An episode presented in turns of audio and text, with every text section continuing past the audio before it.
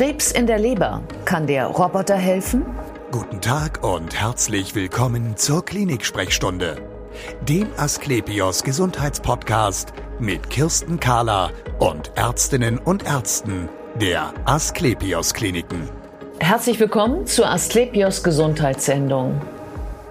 Wenn sich im Körper Krebs ausbreitet, dann ist oft auch die Leber betroffen. Die erste Wahl ist dann die Operation und in der Asklepios Klinik Barmbek wird dafür der Da Vinci Roboter oft eingesetzt und wie das funktioniert, das besprechen wir jetzt. Bei mir ist Professor Dr. Karl Oldhafer. Er ist Chefarzt der Klinik für Leber, Gallenwegs- und Pankreaschirurgie an der Asklepios Klinik Barmbek. Schön, dass Sie Zeit haben, Herr Professor ja, Oldhafer. Vielen Dank, dass ich bei Ihnen sein darf. Ähm, warum ist so oft eigentlich die Leber betroffen, wenn es um Krebs geht? Ja, die Leber ist häufig äh, betroffen, weil sie auch eine Filterfunktion darstellt im Körper. Die meisten Tumore, die wir in der Leber haben, mit denen wir uns beschäftigen, sind Tochtergeschwülste oder Metastasen von anderen Tumoren, zum Beispiel aus dem Darm. Darmtumore, die dann ihre Tumorzellen in die Zirkulation, in die Blutzirkulation checken. Und die Leber ist halt ein großes Organ, welches als Filterfunktion funktioniert. Sie müssen sich vorstellen, durch die Leber fließt pro Minute 1,5 Liter Blut. Das ist wie ein Filter. Mhm. Und da setzen sich gerne auch mal Tumorzellen fest. Mhm. Und die Leber hat einfach eine gute Umgebung für Tumorzellen. Sie fühlen sich wohl, sie haben genug Ernährung, sie haben genug Material einfach zu wachsen. Und deswegen haben wir häufig Tumoren in der Leber. Ja, ähm, das sind die Metastasen. Aber es gibt ja auch einen originären Krebs, der nur dort entsteht, oder? Ja, ist richtig. Es gibt natürlich eben auch die richtigen, die originellen äh, Lebertumore. Das ist hepatozelläre Karzinom und das cholangiozelläre Karzinom. Das sind Tumore, die zum einen von Leberzellen ausgehen oder von Gallenwegszellen, aus, die auch in der Leber natürlich vorhanden sind. Und beide Zellen sind die Grundlage für diese Tumore. Mhm. Da hat man natürlich Risiken, zum Beispiel eine Leberzirrhose, macht mal gerne so eine Leber Leberzellkarzinom äh, oder eine äh, verfettete Leber neigt auch dazu, Tumore zu bilden. Also es gibt gewisse Risikofaktoren. Hepatitis, glaube ich. Hepatitis auch, auch ja. Mhm. Also virale Entzündung der Leber, das sind so Risikofaktoren für, für Leberkrebs. Ja. Ähm, solche Tumore oder Tumoren, ähm, sind die immer nur auf der Außenhülle der Leber zu finden? Ja, ist eine interessante Frage. Es ist häufig, befinden sich in der Peripherie ja. Das liegt vielleicht auch daran, dass einfach die Zirkulation, ähm, ähm, die, das Blut fließt zentral in die Leber, geht in die Peripherie und sammelt sich dann wieder in der Lebervene. Äh, aber eigentlich ist es ähm, äh, verteilt ganz normal in der Leber. Das kann überall sein, aber es ist eine Häufung in der Peripherie. Mhm. Ähm, nun, ich sagte ich ja vorhin schon, das erste Mittel der Wahl ist die Operation. Ähm, ich stelle mir vor, die Leber ist ja dreidimensional. Das ist ja nicht nur ein Blatt, sondern das ist ja schon so ein, ja. ein, ein ovales Organ im weitesten Sinne. Ähm, gibt es da Bereiche, die Sie leichter erreichen können und schwerer erreichen können? Ja, es gibt äh, Areale in der Leber, die wir gut erreichen können, operativ ja. weil sie einfach in der Oberfläche liegen. Wir müssen nicht in der Tiefe arbeiten. Und es gibt gewisse, ich möchte mal sagen, Problemzonen in der Leber. Um dorthin zu kommen, müssen wir viel mobilisieren. Ich kann Ihnen das mal kurz zeigen an, mhm. anhand vielleicht an so einer Grafik. Da kann man das auch ganz gut verstehen. Also die Leber ist, ist ein Organ, sieht so ein bisschen aus wie ein Dreieck. Genau. Und jetzt so ja. ist im, im rechten Oberbauch. Genau. Und ähm, wenn Tumore sich hier oben befinden, zum Beispiel oben, äh, hinten rechts oben, das ist die schwierige Stelle. Das ist ganz hinten unterm Rippenbogen. Da müssen wir von vorne hinten ran.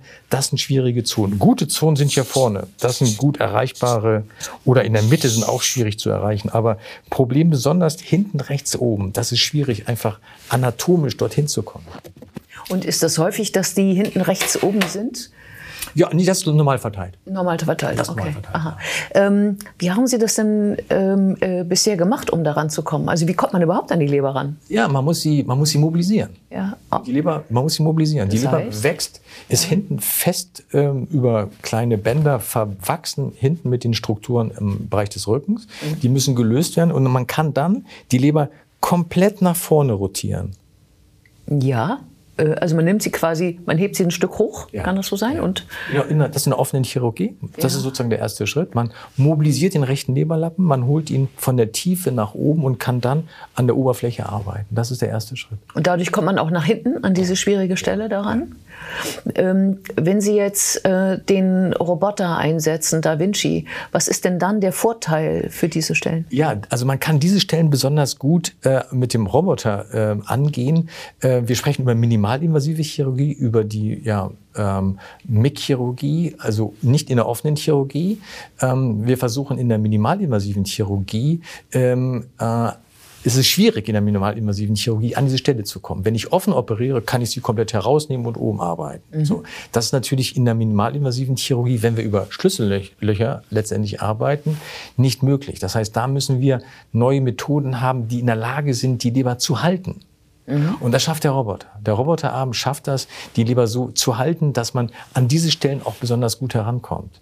In der minimalinvasiven normalen Chirurgie ist das schwierig, weil der Assistent muss das halten und der Roboter ist einfach äh, stabil. Er kann, hat, äh, hat Kraft, ähm, die absolut ausreicht, auch so eine Leber zu, zu halten und hat auch Möglichkeiten, die Leber so zu positionieren, dass wir gut dort in diese Position reinkommen. Mhm. Das heißt also, wenn ich das richtig verstanden habe, der Vorteil dieses Roboters ist, Sie heben ähm, äh, die Leber also hoch mit seinen Greifarmen. Es sind ja nicht ihre Greifarme, sondern sie, das ist ja eine, ein, sind ja verlängerte Finger ja. von ihm, wenn man so will, richtig, so, so, ungefähr.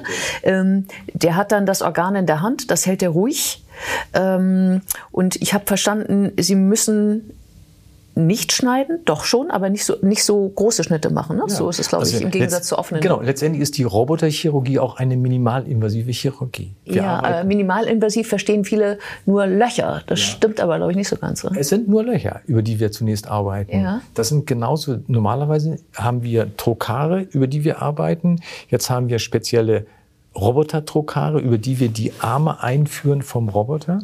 Und wir arbeiten genauso wie in der minimalinvasiven Chirurgie über diese kleinen äh, äh, Trokarinzisionen, die ungefähr so 10 Millimeter groß sind. Aber ein Stückchen Leber rauskriegen müssen Sie ja doch noch. Müssen wir, ja. Dann müssen wir natürlich, am Ende müssen wir das, das Präparat bergen. Ja. Das ist das, wir können über diese minimalinvasiven äh, Schnitte können wir, können wir auch den rechten Leberlappen komplett entfernen oder durchtrennen, aber wir können ihn, wir müssen ihn ja rauskriegen. Ja. Und der, der Vorteil dieser, der, der Roboterarme ist, dass wir haben, man, man kann ihn so positionieren, er bleibt stabil. Er, bewegt sich nicht mehr. Und ich kann das so einstellen und ich kann quasi mit dieser Technik auch unter der Leber, unter den rechten Leberlappen eintauchen und mich so toll reinarbeiten, was es minimalinvasiv sonst nicht möglich ist. Also es ist wirklich für mich eine absolute Bereicherung der, der Chirurgie. Also Möglichkeiten, die wir sonst nie hatten. Der Roboter hält mir die Leber so hoch, wie ich ihn gerade einstelle. Ich kann dann mit anderen Instrumenten und es ist quasi wie so ein, manchmal habe ich das Gefühl, ich sitze im U-Boot. Man, man taucht unter den Leberlappen ein und ist absolut sicher, dass es alles platziert und äh, es ist eine tolle Sicht. Und wir haben in der Roboteroptik eine zehnfache Vergrößerung. Ich ja. sehe alles zehnfach größer mhm. als normal. Das ist für uns auch ein Lerneffekt gewesen. Zum Beispiel äh, sehen wir jetzt Strukturen, äh, die vorher zwar da gewesen sind, aber jetzt ganz anderen Dimensionen sehen. Lymphbahn, Nerven, die wir vorher eigentlich gar nicht sehen konnten, mhm. weil es einfach die Auflösung nicht hergab. Und jetzt haben wir ein ganz anderes, ganz andere Tiefe, äh, in der wir arbeiten können und stabil. Zehnfach Vergrößerung, es ist enorm. Ja, ähm was hat das für eine positive Auswirkung für den Patienten, dass sie so gut sehen können? Ja, sicherer. Die Sicherheit. Ne? Ich kann, kann, wir können, können sauberer arbeiten, wir können sicherer arbeiten, wir können exakt anatomisch arbeiten. Das ist einfach nochmal, äh, wirklich nochmal eine Dimension, äh, ja, genauer, in der wir uns jetzt bewegen können. Mhm. Und es ist einfach, Sie müssen sich vorstellen, wenn wir wenn wir an der Konsole sitzen, auch die, die, die Ruhe der Bewegung. Wir, wenn ich zum Beispiel, man kann das einstellen, wenn ich draußen an der Konsole vier Zentimeter Bewegung machen, ist das vielleicht im Roboter nur zwei Millimeter. Also ich kann, ich kann so ähm, ähm, extrem sauber und auf den Punkt arbeiten. Das ist äh, wirklich dank dieser Technologie möglich geworden. Das heißt also, Sie sind eigentlich räumlich viel weiter weg vom Patienten. Ja aber ähm, chirurgisch viel tiefer, präziser. Gut, gut formuliert, eigentlich tiefer ja, so ist drin. Eigentlich, tiefer, ja, drin, tiefer drin eigentlich. Und vergrößert. Okay. Und ähm, heißt das denn auch für Sie, dass, ähm, dass Sie eine längere OP ähm, auch bis zum Ende dieser Operation besser überstehen? Ja. Also denn man möchte ja auch keinen zitternden ja. Arzt am Das ist für uns auch, muss ich mich auch, muss ich auch sagen, für uns, ja. äh, für die Chirurgen schon auch eine, eine, ein, ein gutes, ja, ein, wir freuen uns auf die Operation. Man kann entspannt an der Konsole sitzen, man kann auch mal zwischendurch aufstehen, man kann entspannt arbeiten, man kann die Hände abstützen, man kann ähm, äh, in Ruhe arbeiten. Äh, es ist äh, ein, wirklich ein entspanntes Arbeiten und ich freue mich, jede Woche an die Konsole mich setzen zu dürfen und zu können, um diese Operation zu machen. Ja, genau. Und ich glaube, man muss nochmal an der Stelle betonen, ähm, den Unterschied zwischen Roboter und Computer. Also der macht nichts von sich aus, ja. oder? Eigentlich Sie, Sie bleiben doch der Chef hoffentlich. Richtig, absolut. Ja. Eigentlich ist der, der Begriff Roboter ist eigentlich falsch. Es ist kein Roboter, es ist also nicht, man führt keine Kassette ein und führen, Sie, führen jetzt mal die Leberrechtsresektion durch, sondern er macht ah. das, was wir machen, sozusagen, was wir wollen. Das ist am Ende genau ist es ein Telemanipulator. Mhm. Wir bewegen die Arme, äh, aber es ist letztendlich ist es kein Roboter. Man nennt, wir nennt es nur so, aber es ist ein ein exakter Telemanipulator. Okay, das heißt ähm, im Grunde genommen besteht ja die Therapie äh, der Metastase oder aber des originären Tumors darin, ähm, ihn abzuschneiden. Ja. Also rankommen ja. über den über den Roboter und ja. dann abschneiden. Gibt es ähm, Grenzen von Da Vinci, also wo Sie sagen, oh nee, komm, dann machen wir es doch lieber klassisch? Ja, es gibt, es gibt Grenzen, klar. Es gibt äh, gerade bei, bei, äh, bei Patienten, die multiple voroperiert worden sind, wo einfach der Zugang erschwert ist weil, wegen Verklebung im Bauchraum, vielleicht viele Voroperationen gehabt äh, am Darm, am Magen, äh, dann ist der Zugang erschwert. Das sind so Situationen, wo wir sagen, das ist vielleicht doch etwas für die offene Chirurgie und gerade bei diesen Beispielen können wir auch den, den alten Schnitt, den alten Zugang nochmal nutzen, um auch an, die, an der Leber zu operieren.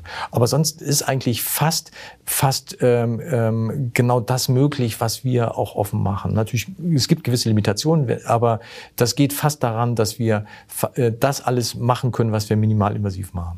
Aha, aber das heißt, äh, wenn ich es richtig verstehe, dass wenn bereits schon einmal operiert worden ist an der Leber, es durchaus sein kann, dass man dann das zweite Mal eben doch nicht Da Vinci nehmen kann, weil man versucht, denselben Schnitt zu nehmen, um ja. nicht den ganzen Bauch mit Streifen zu versehen? Nein, wir versuchen schon, mit dem Roboter einzusetzen. Es kann nur sein, dass wir dann feststellen müssen, auf dem Weg zur Roboter Roboterchirurgie, wir laparoskopieren, wir schauen uns das an, dass, die, dass einfach die Ausgangslage einfach ungünstig ist. Dann mhm. würden wir klassisch weiterarbeiten, aber wir versuchen schon, äh, alle, jeden Patienten äh, dafür, äh, dafür herauszuarbeiten, dass er robotisch geht. Ja, ähm, kann man denn überhaupt jeden Patienten mit Tumoren in der Leber operieren?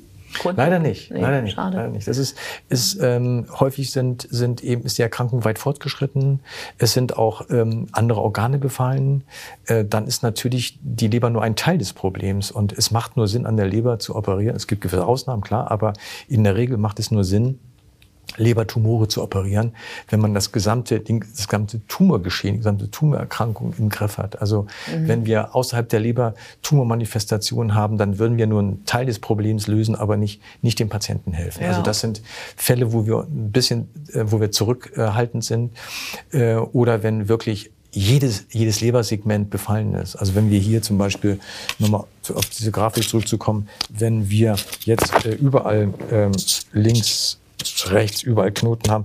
Irgendwann ist mal, ist es limitiert, dann geht das nicht mehr. Ne? Und wir mhm. müssen, man muss immer daran denken, dass wir, wenn wir den Tumor entfernen, mit einem gewissen Sicherheitsabstand, entfernen wir Lebergewebe welches auch die Leberfunktion mit äh, unterhält. Und es muss am Ende immer genug Lebergewebe überbleiben, um die Leberfunktion für den Patienten zu ermöglichen. Mhm. Und wenn das Lebergewebe angeschlagen ist, zum Beispiel durch eine Hepatitis oder durch eine Zirrhose oder vielleicht auch durch eine Alkoholerkrankung, äh, dann ist das Rest, die Rest, das Restparenchym, die Restleber nicht in der Lage. Dann müssen wir halt genau kalkulieren.